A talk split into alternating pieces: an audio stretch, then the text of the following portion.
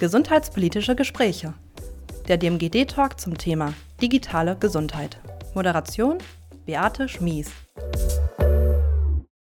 Herzlich willkommen zu den gesundheitspolitischen Gesprächen der Universität Siegen zum Forschungsschwerpunkt Digitale Modellregion Gesundheit Dreiländereck.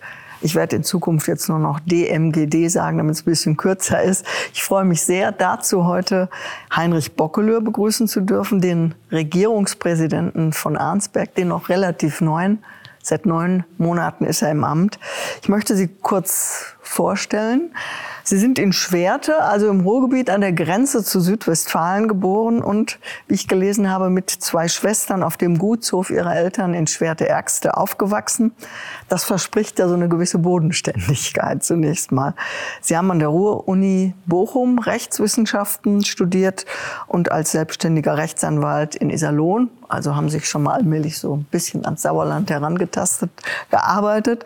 Und schon 1978 sind Sie der CDU beigetreten beigetreten, war ein Ratsmitglied der Stadt Schwerte und danach 18 Jahre lang Bürgermeister von Schwerte. Und dann, seit 2017, waren sie acht Jahre zum Präsidenten der Gemeindeprüfungsanstalt NRW tätig. Das Amt haben sie dann niedergelegt, als sie der Ruf des Ministerpräsidenten ereilte, ja, Regierungspräsident zu werden. Und das ist eine schöne Geschichte, die Sie mir mal erzählt haben. Wie war das? ja, ähm, also Regierungspräsident kann man ja nicht als Ausbildungsberuf haben oder sich darauf vorbereiten, Regierungspräsident zu werden, sondern ähm, plötzlich kriegt man abends äh, einen Anruf. Ich, lach, ich saß auf dem Sofa mit meiner Frau und wir guckten Bergdoktor. Das ist die Geschichte dazu. Und auf einmal um halb neun abends ruft der Ministerpräsident an und äh, sagt, Heinrich, möchtest du Regierungspräsidentin Arnsberg werden? Äh, du hast äh, zehn Sekunden Zeit, darüber nachzudenken. Ja gut, und dann habe ich ganz kurz nachgedacht und habe gesagt, das ist eigentlich ein ganz tolles Amt. Und als Bürgermeister wusste ich ja, was so ein Regierungspräsident macht und kannte auch die Bezirksregierung in Arnsberg. Und ja, freue mich jetzt, dass ich dieses, dass man mir das Vertrauen geschenkt hat, seitens der Landesregierung dieses Amt ausüben zu dürfen. Und es ist total spannend, auch in der Breite dessen, was man alles zu erledigen hat. Sie haben damals sogar gesagt, das sei ein Lebenstraum von Ihnen, Regierungspräsident zu werden. Jetzt nach neun Monaten sind Sie immer noch so euphorisch oder gibt es doch bestimmte Sachen, die Sie sich anders vorgestellt hatten? Also euphorisch bin ich im Sinne von, weil es ist eine total spannende Aufgabe und ich versuche immer noch derzeit äh, die Bezirksregierung und ihre vielfältigen Aufgaben zu erkunden. Ich bin immer noch ein Lernender an der Stelle und äh, versuche auch die verschiedensten Facetten dessen, was eine Bezirksregierung tut. Und das ist ganz vielen Menschen eigentlich unbekannt. Und selbst mir als jemand, der politisch interessiert ist und äh, als Leiter einer Behörde eigentlich so ein gewisses Gefühl dafür hat, was eine Bezirksregierung tut, ist die Breite insbesondere der Bezirksregierung Arnsberg doch sehr, sehr hoch. Äh, ich habe es erstens nicht bereut, es ist spannend, aber ich bin immer noch dabei, insbesondere die beiden Regionen, Südwestfalen auf der einen Seite und das östliche Ruhrgebiet auf der anderen Seite, das ja zusammen dem Regierungsbezirk Arnsberg äh, bildet, dann auch weiter zu ergründen und die Akteure kennenzulernen, die hier in der Region unterwegs sind. Mhm. Von Ihrem äh, Vorgänger Hans-Josef Vogel ist bekannt, dass er ein sehr großer Fan der Digitalisierung ist. Äh, war in seiner Behörde auch. Wie ist das bei Ihnen? Also ich bin Knüpfen Sie die da an oder machen Sie alles da ganz anders? Gibt es bei Ihnen das papierlose Büro schon? Wo gibt es da Schwerpunkte? Bei der Digitalisierung? Also Sie haben mich ja gerade ein bisschen vorgestellt und dass ich Jurist bin und auch als Rechtsanwalt gearbeitet habe. Und uns Juristen äh, sagt man so manchmal so etwas nach, dass wir doch ganz liebend gern mit unseren Papierakten arbeiten. Und so geht es mir persönlich auch. Also ich brauche eigentlich das knisternde Papier, wo man was unterstreichen kann und wo man knicken kann und ähnliche Dinge. Also deswegen für mich persönlich äh, die digitale Akte ist noch nicht so bei mir angekommen, dass ich sage, das ist 100 Prozent meins. Aber ähm, Sie haben meinen Vorgänger im Amt angesprochen, Hans-Josef Vogel war eigentlich derjenige, der auch Digitalisierung der öffentlichen Verwaltung sehr weit vorangetrieben hat. Und wir haben uns da schon auf ein guten Stück Weges gemacht in Arnsberg, aber sind da auch noch nicht am Ende. Ähm, da ist auch noch eine Menge zu tun, weil das große Problem sind dann immer die Schnittstellenproblematiken. Ne? Also man kann ja ganz viel denn auch meinen, was man digital ähm, bearbeiten könnte im Haus, aber wir sind nun mal auch darauf angewiesen, dass wir ja mit allen Landesministerien zusammenarbeiten müssen, mit vielen Bundesministerien äh, und anderen Behörden. Und äh, da ist doch, glaube ich, noch ganz viel Arbeit in NRW zu tun, aber wir gehören jetzt nicht mehr zu den Pionieren, sind aber, glaube ich, auch nicht ganz vorne an der Spitze, sondern irgendwie so da drin und äh, versuchen, Digitalisierung nach vorne zu bringen, weil es auch gar nicht anders geht, als äh, dass man sich dem auch nicht verschließen kann. Aber persönlich bleibt es dabei, ich habe lieber Papier, als ich lese auf irgendeinem iPad die Dinge. Das ist mir dann doch eigentlich viel, viel lieber. Mhm. Ja, jetzt nähern wir uns so allmählich dem Thema über die Digitalität. Ähm, das ähm, Gesundheitswesen äh, spielt bei Ihnen im Regierungsbezirk natürlich auch eine Rolle. Ähm, Sie haben da sozusagen die Aufsicht über die Gesundheitsversorgung. Vielleicht können Sie das mal ein bisschen genauer beschreiben. Also was, was für das gesamte östliche Westfalen und Südwestfalen sind Sie zuständig. Da fallen, glaube ich, auch einige Kliniken ähm, in Ihre Zuständigkeit. Was darüber hinaus? In erster Linie sind wir Aufsicht. Ne? Mhm. Also wir schauen, ob die Versorgung in Ordnung ist. Es gibt ja jetzt auch eine beginnende aktuelle Diskussion über die Krankenhausplanung in NRW, aber die wird ja gerade aktuell erst noch mal mit dem Bund abgestimmt. Äh, da gibt es erhebliche Disharmonien zwischen den Auffassungen des Bundesgesundheitsministers und äh, Karl-Josef Laumann, unserem Landesgesundheitsminister, wobei ich persönlich glaube, dass wir äh, und die Planung für die Krankenhäuser und die künftige Krankenhausstruktur für Nordrhein-Westfalen viel weiter sind. Auch das, was in der letzten Legislaturperiode des Landtages äh, zwischen der damaligen schwarz-gelben Koalition vereinbart wurde, aber es wird ja weiter fortgesetzt. Also man muss da schauen, wo wir denn da hinkommen. Da werden wir in der Zukunft was die Krankenhausplanung angeht, äh, eine Moderationsrolle übernehmen müssen. Äh, das wird sich so ab Ende Mai dann etwas klarer darstellen, wo, wie jetzt auch die Krankenhauslandschaft äh, in Südwestfalen, aber auch für ganz Nordrhein-Westfalen sich darstellt. So, das ist der eine Teil. Ansonsten beaufsichtigen wir die Apotheken und ob die Versorgung mit Medikamenten in Ordnung ist. Aber das ist eigentlich eher so der Rechtsrahmen, ähm, wo wir aber auch uns drum kümmern müssen, ist die Frage, und das ist auch etwas, was mir persönlich ein Anliegen ist und als jemand, der Südwestfalen ja nicht so von Geburt her kennt, sondern immer so im Rande eingetaucht ist, ist ja die Frage, wohin wollen wir uns denn eigentlich bewegen bei einer älter werdenden Gesellschaft und äh, den Fragen der Versorgung. Äh, dazu gehört in erster Linie auch die medizinische Versorgung, aber auch darüber hinaus und wie wir das gut miteinander hinbekommen, auch in der Zukunft. Das wird sicherlich auch dem Regierungspräsidenten dort eine besondere Rolle zufallen, um ein Mittler zu sein zwischen den vielleicht auch widerstreitenden Interessen. Jetzt kommen Sie aus dem Ruhrgebiet, leben da auch, glaube ich, noch. Da ist es mit der Patientenversorgung etwas besser bestellt, auch weil die Wege nicht so weit sind.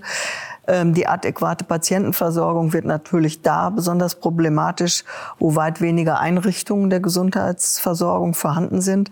In der KV Westfalen-Lippe, die Schlusslicht in Nordrhein-Westfalen ist, kommen auf 100.000 Einwohner 60 Hausärztinnen und das Durchschnittsalter dieser niedergelassenen Ärzte liegt bei 55 bis 57 Jahren.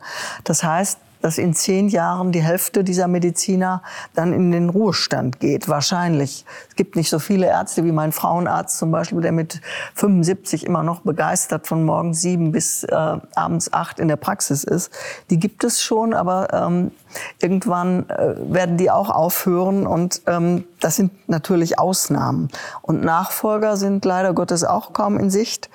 Und das wird genau dann, wenn die geburtenstarken Jahrgänge alt und gebrechlich sind oder werden ein riesiges Problem. Das macht nicht gerade Mut, finde ich. Und ähm, wie beurteilen Sie die Anstrengungen, die Sie jetzt hier so in der Region vorgefunden haben, die Ärztesituation zu verbessern? Da gibt es ja einiges an Bestrebungen und Bemühungen. Ja, Sie haben jetzt gerade am Anfang gesagt, dass ich ja aus dem östlichen ähm, Teil des Ruhrgebietes bin und im Zweifel ist es bei uns ein bisschen besser. Ähm, als hier im Südwestfalen. Aber ich glaube, besser sind bei uns nur, dass wir kürzere Wege haben, um eine breitere Versorgung äh, in Anspruch nehmen zu können. Äh, aber um ein praktisches Beispiel aus äh, meinem eigenen Erleben zu sagen, meine Augenärztin ist jetzt mit 60 Jahren in den Ruhestand gegangen, muss mir jetzt einen neuen Augenarzt suchen. Äh, also von daher ist es auch nicht so bei uns, insbesondere was die Fachärzte angeht, äh, dass da alles Gold ist, was glänzt. Äh, wir müssen uns aber insbesondere für Südwestfalen mit der Frage auseinandersetzen, und Sie haben es gerade ja zu Recht gesagt, äh, die demografische Entwicklung ist ja nicht nur eine Frage von Gesellschaft, dass wir älter werden und irgendwann mal werden diese Babyboomer äh, alle jetzt in den nächsten zehn Jahren in den Ruhestand gehen und dazu sind, gehören natürlich zu diesen Babyboomern auch ganz viele niedergelassene Ärzte. Ich habe aber ähm, festgestellt und ich war eigentlich auch sehr betroffen, als ich das gehört habe, habe, dass wir insbesondere in dem Bereich Siegen und Olpe, den beiden Kreisen, ein erheb in der Zukunft und vielleicht noch schneller als in anderen Regionen dieses Landes eine erhebliche Unterversorgung bekommen werden, was die hausärztliche Versorgung angeht. Und da kriegen wir dann ja ein Problem. Wir haben weniger Hausärzte bei einer aufsteigenden Anzahl von Menschen, die äh, dann eben Ruhestand sind. Und wenn man älter wird, ist es eigentlich auch nicht normal. Mehr so mobil sind, ne? Ja, nicht nur nicht mobil sind, sondern dass man da auch öfters mal einen Arzt aufsuchen muss. Äh, so und wenn ich weniger Möglichkeiten habe, einen Hausarzt aufzusuchen, weil es eben schlicht und ergreifend weniger gibt, müssen wir uns ja mit der Frage auseinandersetzen, wie können wir denn die wenigen, die es noch gibt, im Zweifel auch mit Digitalisierung so miteinander vernetzen, den Patient und den Arzt, dass beide was davon haben, dass der Hausarzt nicht überschwemmt wird äh, durch ganz viele Patienten, die er jeden Tag äh, dort auch durch seine Praxis schleusen muss, sondern auch der, ähm, der Mensch, der eine ärztliche Versorgung braucht, auch noch ein breiteres An An Anspruch hat darauf, ein breiteres Angebot vielleicht zu bekommen. Und genau diese Fragestellung äh, müssen wir jetzt auch beantworten und nicht erst dann, wenn das Kind quasi tatsächlich in den Brunnen gefallen ist, sondern jetzt darüber nachdenken, was brauchen wir in zwei, drei, fünf oder maximal in zehn Jahren, um die Strukturen nicht wegbrechen zu lassen, sondern die, die Strukturen, die vorhanden sind, auch zu stabilisieren. Mhm. Also Sie stehen durchaus der Entwicklung einer digitalen vernetzten Medizin sehr positiv gegenüber und finden das notwendig. Ähm, ich gucke mal in die Glaskugel. Da kommt eine Patientin in die Notaufnahme. Auf einem Tablet gibt sie ihre Daten ein und füllt alle notwendigen Formulare aus. Dann setzt sie ein Häkchen per Fingertippen, beschreibt ihre Schmerzen, nennt Medikamente, Unverträglichkeiten. Alle Daten werden im Kliniksystem gespeichert und für die folgende Untersuchung können Ärzte und Ärztinnen per Knopfdruck alle Daten aufrufen. Auch die Daten aus der elektronischen Patientenakte sind verknüpft. Die KI-Anwendung gibt erste Hinweise und Empfehlungen für die Optionen einer Behandlung, basierend auf den neuesten wissenschaftlichen Erkenntnissen. Schöne heile Welt. Die Realität sieht anders aus. Die Patientin kommt in der Notaufnahme an, zieht erstmal eine Wartenummer. In der Wartezeit füllt sie handschriftliche Formulare aus, mindestens fünf Blätter. Die Ärzte und das Pflegepersonal digitalisieren das dann anschließend. Doppelarbeit schicken Ärzte die Patientin zu einer weiteren Untersuchung in eine andere Abteilung, muss sie meistens noch eine Mappe mitnehmen. Das kennen wir alle, wenn wir in der Klinik dann in die Röntgenabteilung gehen. Denn Arztbriefe, Laborwerte, Medikamentenpläne und Röntgenbilder liegen häufig nicht elektronisch vor. Die Patienten werden so sprichwörtlich zum Datenträger und das ausgerechnet ist der Klinikalltag, in dem ja Roboter schon Operationen machen. Das finde ich so interessant, ja. Also die Roboter werden schon sehr häufig eingesetzt, um am Menschen zu hantieren. Aber wir haben da immer noch diesen analogen Prozess in der Klinik, der so ein bisschen wie ein Dokumentarfilm aus den 60er Jahren wirkt. Fehlt da in, in Deutschland irgendwie so eine digitale Versorgungsdenke? Warum sind wir da? Warum treten wir da auf der Stelle? Warum gibt es das so selten? Wir kriegen ja eigentlich bislang nur so digitale Formulare hin. Das ist alles im Klinikalltag. Ja, obwohl wir es dann wirklich digitale Formulare wirklich hinkriegen, das weiß ich auch nicht, weil wir dann an vielen Stellen wieder die Medienbrüche äh, produzieren. Da wird zwar was digital eingegeben, aber die nächste Stelle druckt sich das dann da aus, um es zu vervollständigen. Also ich glaube, da oder die sind so kompliziert, dass man die entnervt zur Seite legt und so. es gar nicht genau. ausfüllt. Ne? So, aber das ist das ist so ein typisch, man könnte sagen typisch deutsch. Mhm. Ähm, ja. Das, das ist unser Problem. Da stehen wir uns vielleicht mit unserer äh, Regelungswut und der Vorsichtigkeit, wie wir mit bestimmten Dingen umgehen wollen, selbst im Weg. Und äh, das merke ich ja in der öffentlichen Verwaltung auch. Ähm, das Problem der, der ähm, Datenschutzgrundverordnung äh, ist ja nicht nur etwas, was wir in Deutschland anwenden, sondern das ist eine europäische Vorgabe. Also für alle 27 Länder der Europäischen Union gilt die Datenschutzgrundverordnung. Äh, wir sind aber in besonderer Art und Weise vorsichtig und äh, nehmen eher, wir, wir denken nicht die Chancen, sondern wir denken an vielen Stellen, was passiert denn mit unseren Daten und was könnte da an, an Problemen aufkommen. Und ich glaube, das macht das äh, Problem, beschreibt das Problem in besonderer Art und Weise. Wenn es jetzt darum geht, insbesondere auch Patientendaten, also das, was Sie idealtypisch beschrieben haben, so muss es ja dann eigentlich sein. Äh, ich gebe einmal diese ganzen Daten ein und nicht händisch auf irgendwelchen Formularen, die andere wieder aus ausfüllen müssen und es geht dann da weiter. Nur, und das wird der entscheidende Punkt sein, äh, wenn wir immer das Thema Datenschutz äh, als Totschlagargument dafür nehmen, um Digitalisierungsprozesse zu behindern oder nicht äh, schnell nach vorne zu bringen, dann kann das nichts werden.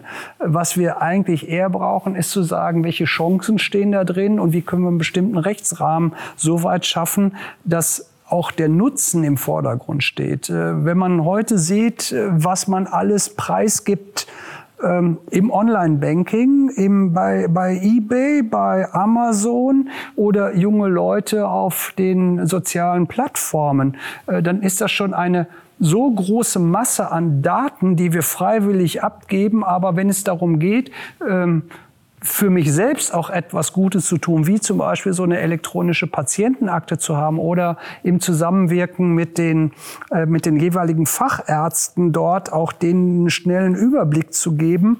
Äh, da geht es eben nicht so schnell voran und da machen wir dann eher die größten Bedenken, als dass es nach vorne geht. Und da müssen wir von weg. Jetzt ist es notwendig, wirklich ins digitale Zeitalter überzuspringen und dann an der Stelle zu sagen, wir warten nicht bis 2030 oder 2035, sondern wir gehen jetzt ganz viele schnelle, engagierte Schritte und versuchen dann auch den Rahmen so zu setzen, dass es auch für den Patienten von Vorteil ist. Also Daten teilen heißt besser heilen, könnte man vielleicht auf die Formel Also in Bezug auf, auf diese ganzen ja? Fragestellungen, die uns hier heute äh, in unserem Gespräch wählen, auf jeden Fall. Also das Teilen heißt heilen. Ich glaube, das bringt es gut auf den Punkt. Sie haben eben schon gesagt, dass Sie in Ihrer Behörde im Wesentlichen Aufsichtsfunktionen wahrnehmen und nicht gestalterisch äh, wirken können, so richtig. Wenn Sie gestalten könnten, was würden Sie denn was würden Sie gestalten wollen? Also das äh, nordrhein-westfälische Gesundheitsministerium beabsichtigt, das Land ja in fünf Gesundheitsregionen einzuteilen. Ähm, wie, wie, stellen Sie sich auf? Haben, die, haben Sie da auch irgendwie als Bezirksregierung eine Rolle? Was passiert da? Also unsere Rolle ist dann die, dann zu, zu sagen, aufgrund des rechtlichen Rahmens, der vorgegeben wird durch den Landtag oder durch den Bundestag, äh, an der Stelle dann dafür Sorge zu tragen, dass wir gleiche Lebensverhältnisse im ganzen Land haben. So und äh, diese gleichen Lebensverhältnisse müssen aber auch an der Stelle bezahlbar sein und bleiben. Und äh, deswegen sind in erster Linie äh, die Träger der jeweiligen Einrichtungen gefragt, äh, mit denjenigen, die das finanzieren sollen. Und das sind äh, in erster Linie diejenigen, die auch äh, jeden Monat ihre Beiträge in die gesetzliche Krankenversicherung zahlen und dann die jeweiligen entsprechenden Organisationen, die dafür Sorge tragen, dass diese Interessen auch berücksichtigt werden. Also das sind diejenigen, die zuvörderst dazu aufgerufen sind, sich darum zu kümmern. Wir als Bezirksregierung können auch dort nur eine moderierende Rolle einnehmen, beziehungsweise dafür Sorge zu tragen, dass auch in Düsseldorf und äh, ein Regierungspräsident ist ja in erster Linie Vertreter der Landesregierung in einer Region, äh, auch immer wieder in Düsseldorf dem zuständigen Ministerium deutlich zu machen, äh, welche Notwendigkeiten in einer Region da sind und äh, welche Wünsche und Bedürfnisse vorherrschen. Das muss am Ende zusammengefasst werden und da kann nicht äh, jedem Wunsch Rechnung getragen werden, aber man kann zumindest einen Beitrag dazu leisten, dass wir versuchen, den Ausgleich der jeweiligen Akteure miteinander gut zu verbinden. Zumindest ist das mein Anspruch, ähm, dass wenn jetzt solche Diskussionen losgehen, dass wir miteinander sprechen und nicht übereinander sprechen und den bestmöglichen Weg auch versuchen, äh, miteinander zu beschreiten. Ich weiß, Sie haben sich eine ganze Weile Zeit genommen, äh, um die DMGD-Projekte kennenzulernen. Wären das eventuell auch solche Projekte, die Sie dem Gesundheitsministerium empfehlen würden? Also da gibt es die DigiDocs im Kreis Olpe beispielsweise oder Data Health. Und ähm, das alles macht ja ganz offensichtlich im ländlichen Raum viel Sinn und es funktioniert auch gut. Ähm, und es beweist, dass, dass, dass der horizontale Austausch von Patientendaten über KI einfach ist und funktioniert. Also die, die Region ist damit ja schon so gewissermaßen auch zum Reallabor geworden. Würden Sie das unterstützen? Würden Sie das befürworten? Würden Sie den Gesundheitsminister animieren, ähm, wollen. Ich meine, er ist ja ist ein sehr engagierter Mann. Ich habe mehrfach auch mit ihm zu tun gehabt, der sich sehr stark gerade für Gesundheit äh, und Versorgung im Alter einsetzt. Trifft das, würde das bei ihm auf offene Ohren treffen? Würden Sie ihm das empfehlen, das zu unterstützen? Also, äh, als man mich jetzt hier auch äh, die, die Akteure hier vor Ort äh, mit dem mit dem ganzen Projekt, als man mir das vorgestellt hat, fand ich total spannend. Ähm, als Bürgermeister äh, hatte ich ja, habe ich sowieso auch immer eine gewisse Affinität dafür sogar. Wir müssen mit mehreren zusammenarbeiten. Nicht jeder muss alles irgendwie alleine machen. Und deswegen sind wir dann ja nicht nur in der Region Südwestfalen hier unterwegs, äh, sondern wir gehen ja auch über die Landesgrenzen, weil man das äh, in, in, dem, in dem Dreieck der Länder, der Bundesländer Hessen, Rheinland-Pfalz und NRW miteinander begibt. Und das finde ich nicht nur spannend, sondern genauso müssen wir, glaube ich, arbeiten. Auch über eigene Grenzen hinausschauen und zu sagen, was können wir denn gemeinschaftlich denn da tun? Und äh, Sie haben vorhin das Stichwort Digidocs genannt. Äh, da finde ich zumindest spannend, dass hier sich da ja auch viele Akteure hier vor Ort inzwischen in einem Netzwerk zusammengeschlossen haben und sagen, was kann man denn daraus machen? Also die, der innovative Geist muss hier schon aus der Region selbst kommen, aber auch der formulierte Wille, es gemeinsam tun zu wollen. Und nicht nur zu sagen, wir haben hier eine Idee und diese Idee ist vielleicht äh, innovativ und gucken wir doch mal, ob es Fördergelder gibt, sondern letztendlich tatsächlich aus der Region heraus zu sagen, wir haben hier eine etwas Innovatives entwickelt oder sind dabei, dieses dann auch weiterzuentwickeln und kann das äh, durch auch äh, verschiedene Fördermöglichkeiten, die es gibt, angewandt werden. Also was, was Karl-Josef Laumann angeht, ja, Sie haben recht, das ist, der ist an vielen Stellen mit großem Herzblut dabei, auch so eine Projekte nach vorne zu bringen. Zumindest soweit ich mitbekommen habe, ist das äh, zuständige Ministerium der ganzen Idee aufgeschlossen und wird das auch weiter positiv begleiten wollen. Äh, was am Ende dabei rauskommt, ist dann ja eine Frage, gibt es Förderzugänge, äh, um dann auch diesen innovativen Weg natürlich aus einer gewissen Selbstbetroffenheit der Region. Ich habe das ja vorhin gesagt, alles überaltet und wir sind, Sie haben es ja auch beschrieben, was die Hausärzte angeht, in einem Alter, wo wir große Sorge haben müssen, ob die hausärztliche Versorgung in zehn Jahren überhaupt noch überhaupt hier gewährleistet ist. Äh, aber jetzt genau diese Fragestellung miteinander weiter zu besprechen und ich kann an vielen Stellen ein Türöffner sein, um dann auch mit den entsprechenden Entscheidern äh, finale Gespräche zu führen. Ich kann auch Dinge befürworten aufgrund der Nähe hier in der Region und äh, der Tatsache, dass man bestimmte Akteure hier auch vor Ort kennt. Aber ich finde das schon ein Projekt, äh, was vorbildlich sein kann und vielleicht auch Beispiel geben fürs ganze Land.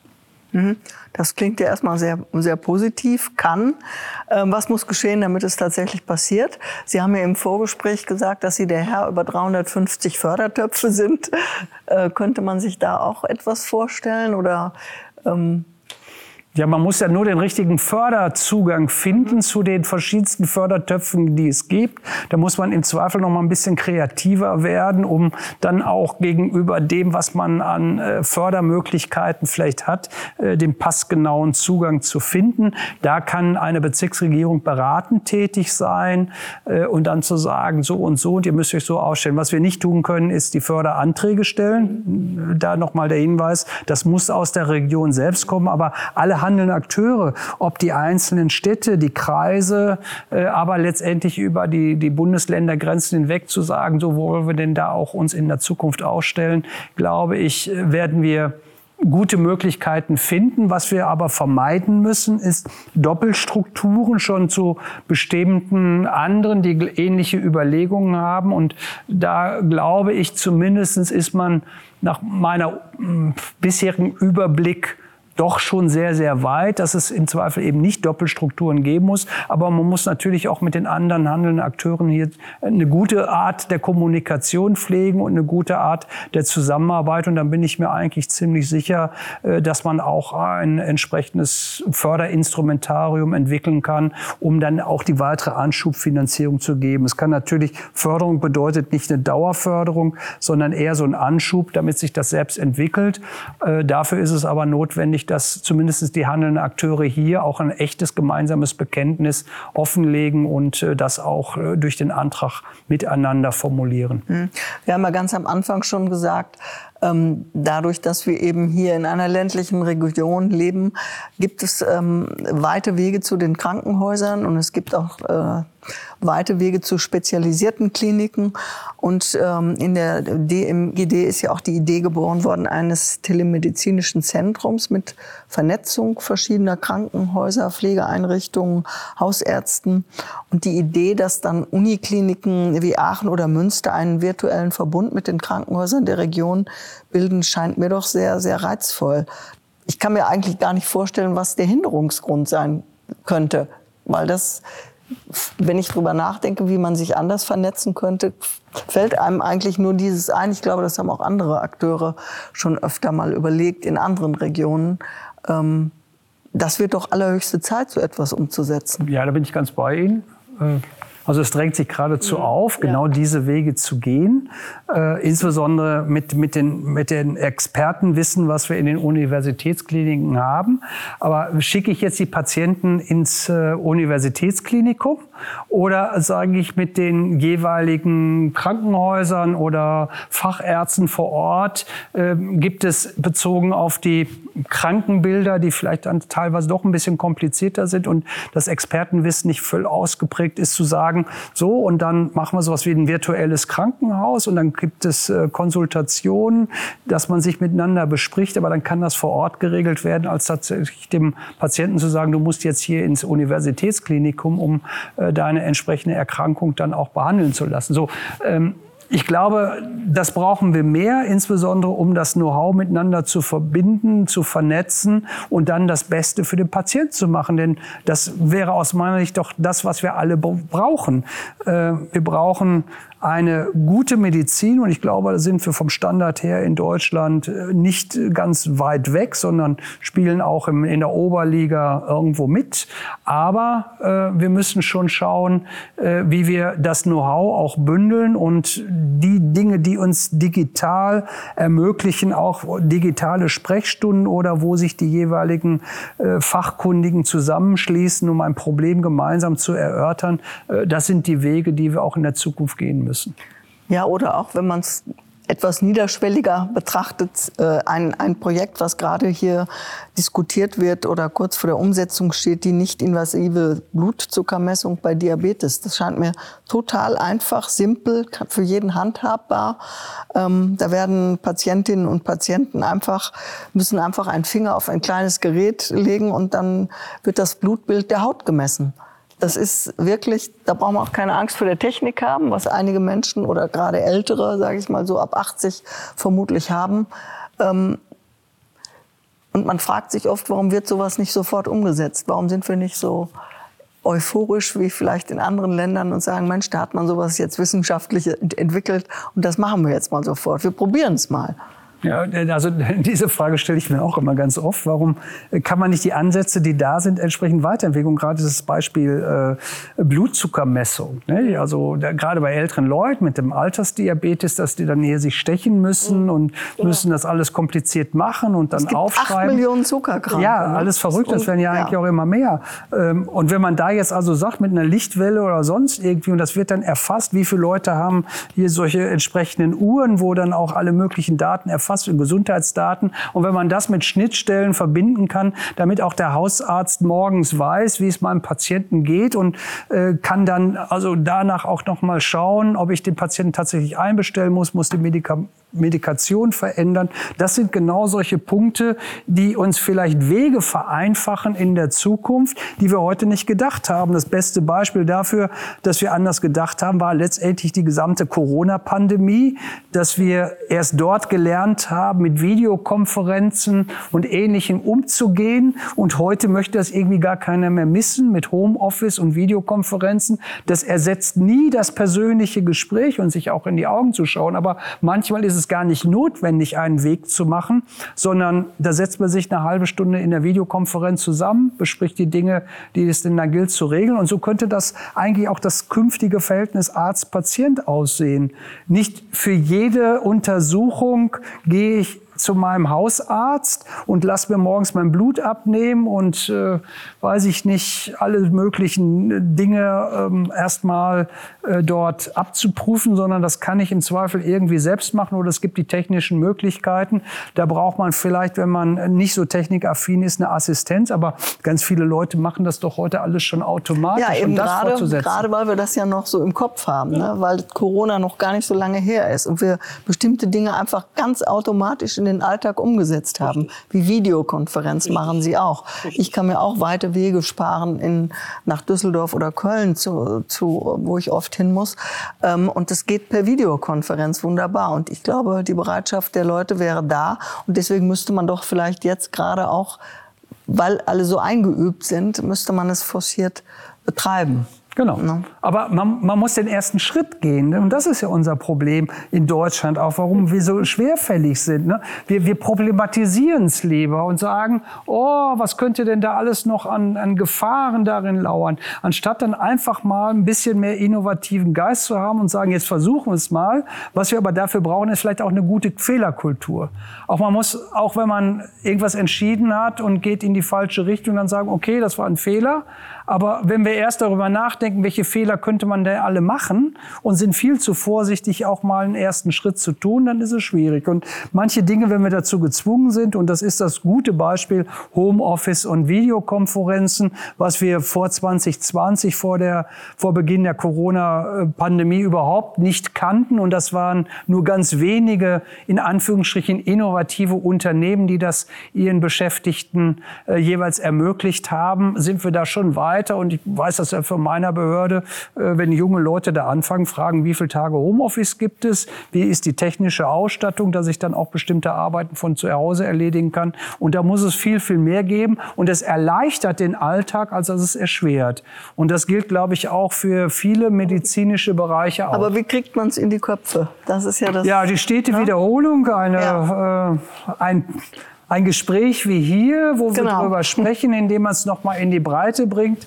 Und am Zweifel geht es darum, am Ende, äh, dass man auch vielleicht bereit ist zu sagen, jawohl, da gibt es ein paar, die haben sich auf den Weg gemacht und die wollen wir erstmal unterstützen, das zu machen. Und deswegen sage ich, Digidocs sind Zu den etwas, Paar gehört auch der Regierungspräsident. Zu das denen zumindest, ja, zu, zu dem Paar, gehört auf jeden Fall auch der Regierungspräsident, weil das gehört wollen. irgendwie zu meiner Arbeitsplatzbeschreibung dazu. Ja. Gewohnheiten zu ändern ist schwierig.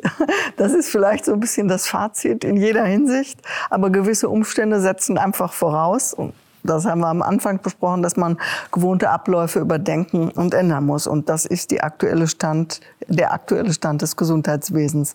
Und ähm, da erscheint die Digitalisierung von Prozessen und die daraus resultierenden Chancen nicht nur sinnvoll, sondern notwendig. Ich denke, Sie nicken. Da kommen wir zu diesem, zu diesem Ergebnis und ähm, wir würden uns natürlich freuen, wenn Sie weiter die Projekte wohlwollend begleiten und ähm, mit dem Gesundheitsminister besprechen. Und vielleicht können wir auch den Gesundheitsminister demnächst hier in unseren gesundheitspolitischen Gesprächen begrüßen. Vielen Dank, dass Sie da waren, Herr Böckelür, und gute Heimfahrt ins weit entfernte Arnsberg. Ja, herzlichen Dank. Ich habe mich gefreut, heute dabei zu sein. Und äh, für das Projekt alles Gute.